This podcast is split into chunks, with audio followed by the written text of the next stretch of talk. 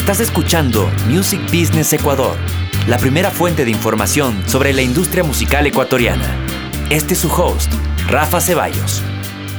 Hola, hola, bienvenidos a un nuevo episodio de Music Business Ecuador. Soy Rafa Ceballos, para los que no me conocen, soy productor musical y decidí hacer este podcast. Porque si el músico tiene plata, toda la industria tiene plata.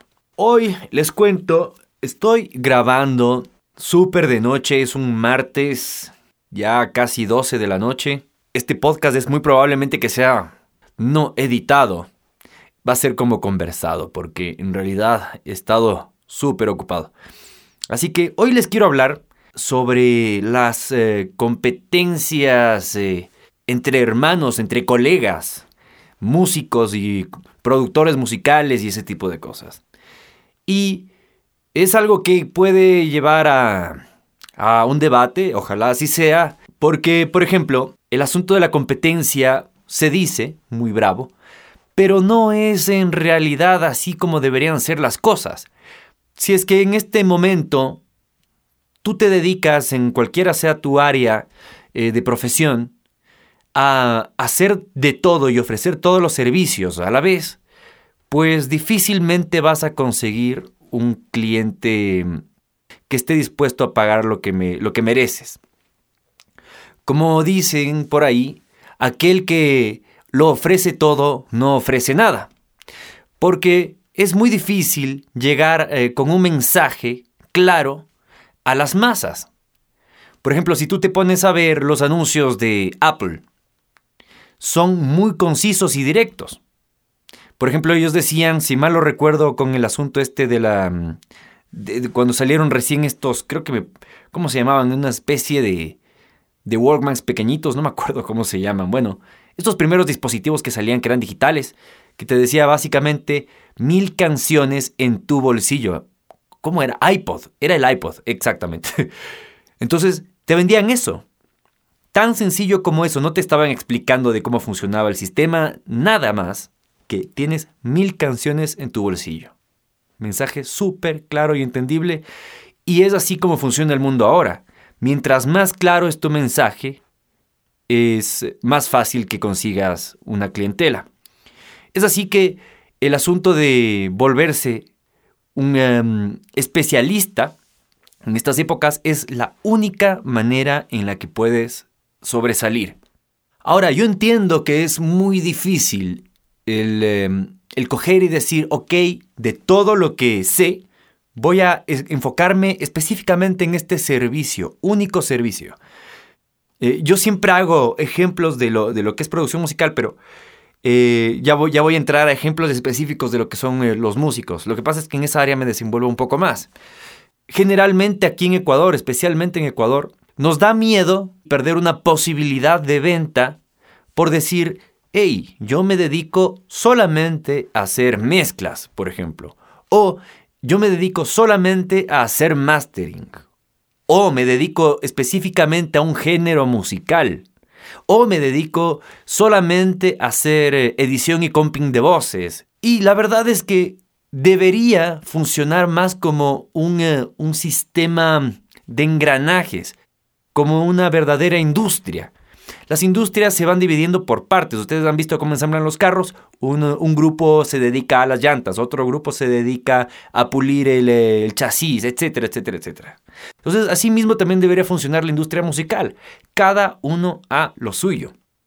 Ahora bien, entiendo que esto puede ser un poco contradictorio con lo que les estoy, con todo, incluso con todo lo que este podcast significa, ya que eh, si es que digo esto, sería como decirles, hey, tú eres músico, tú no deberías estar haciéndote tu promoción. En cierta medida es hasta cierto, si es que fuese posible que tú puedas pagar a alguien más para que haga pues este trabajo que es em, en realidad eh, competente de otro tipo de, gestiones, pues si es que estás en capacidad de hacerlo, hazlo inmediatamente. Pero eh, esa no es la realidad de todos. Entonces te ves en la necesidad de autogestionarte. Eso es diferente. Cuando yo me refiero a este mundo del, productor musical, yo creo que sí vamos teniendo alternativas em, de ir poco a poco anichándonos. Esa es la idea. el, em, el hacerlo paulatinamente hacerlo estratégicamente, inteligentemente, porque no puedes coger y cortar y decir, eh, de pronto eh, llega un cliente y dices, eh, no, sabes qué, yo no grabo este tipo de música. Si es que estás en condiciones de rechazar ese tipo de trabajos, pues por supuesto, entonces empieza a rechazar para dedicarte específicamente al tipo de música que te gusta o al tipo de servicio que te gusta. Ahora, para enfocarlo hacia el asunto de los, de los músicos, Tú también tienes nichos porque tú te dedicas a un estilo musical en particular. Entonces, no puedes considerar a todos los músicos como tu competencia. En realidad, si es que tú, por ejemplo, haces eh, indie, tienes un grupo muy, muy cerrado de gente que te escucha. Entonces, incluso entre las mismas bandas que hacen indie, eh, tienen pequeñas diferencias. Puede ser un indie más pop, un indie más rockero, un indie más, eh, qué sé yo, de contenido más em, espacial, lírico. Cada uno tiene su, su pedacito dentro de cada, de cada submundo incluso. Entonces, ahí es cuando el, asunto de, las, de la competencia comienza a disolverse para dejar de ser una falencia del mercado y convertirse en una posibilidad de, alianza entre personas que antes considerabas incluso hasta medio tu enemigo eh, y te tenía reacio a interactuar con estas otras personas. Entonces es, es una cuestión absurda que creo yo deberíamos empezar a sacarnos de la cabeza. El asunto de este artista o esta otra banda me va a quitar una plaza de trabajo no es necesariamente cierto. En realidad generalmente no es así. Ya te digo, porque tienen cada uno un público diferente. Y si es que hay alguna competencia, en realidad es mínima. ¿Me entienden? Entonces, si es que tú haces, por ejemplo, em, un, uh, un, under, tienes un, grupo eh, específico de gente al que le va a gustar tu música, pero al mismo tiempo tendrás unas que 10 bandas que hacen under ¿por qué no te juntas con ese tipo de bandas y haces un evento en conjunto?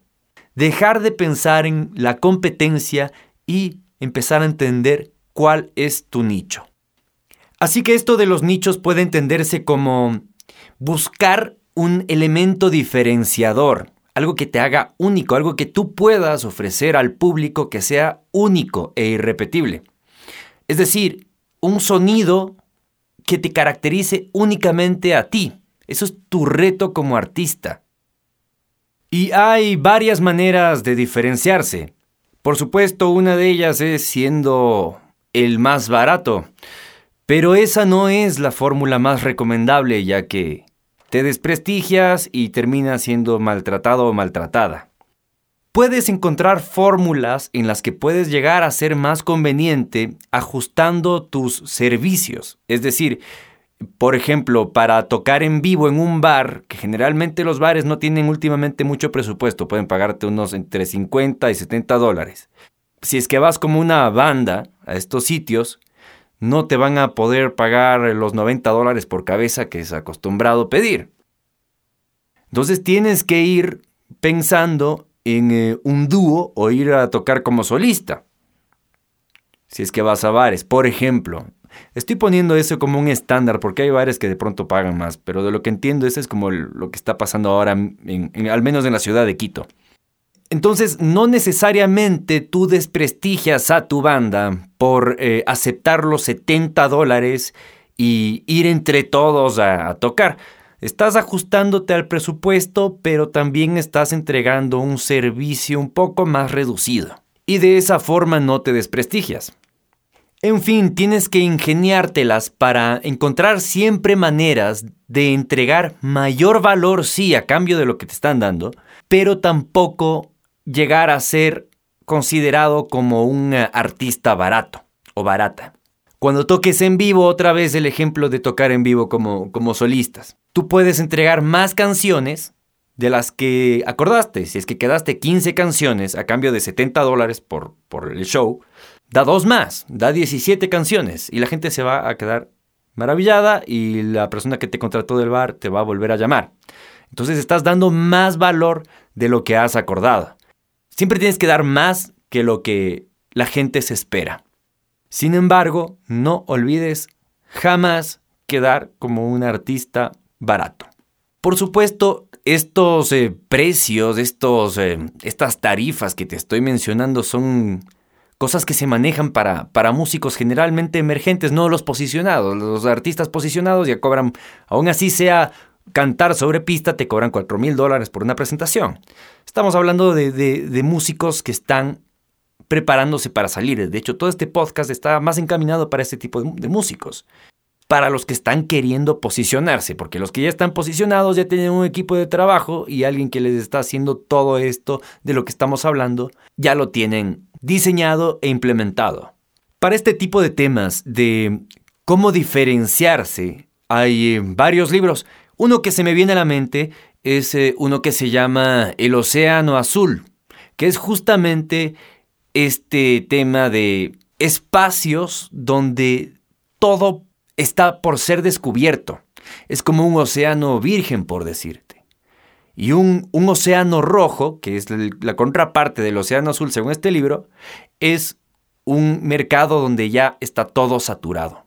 A mi punto de vista, desde la perspectiva del artista, el eh, océano rojo vendría a ser un género en el que ya hay demasiada oferta, un género musical en el que ya hay demasiada oferta.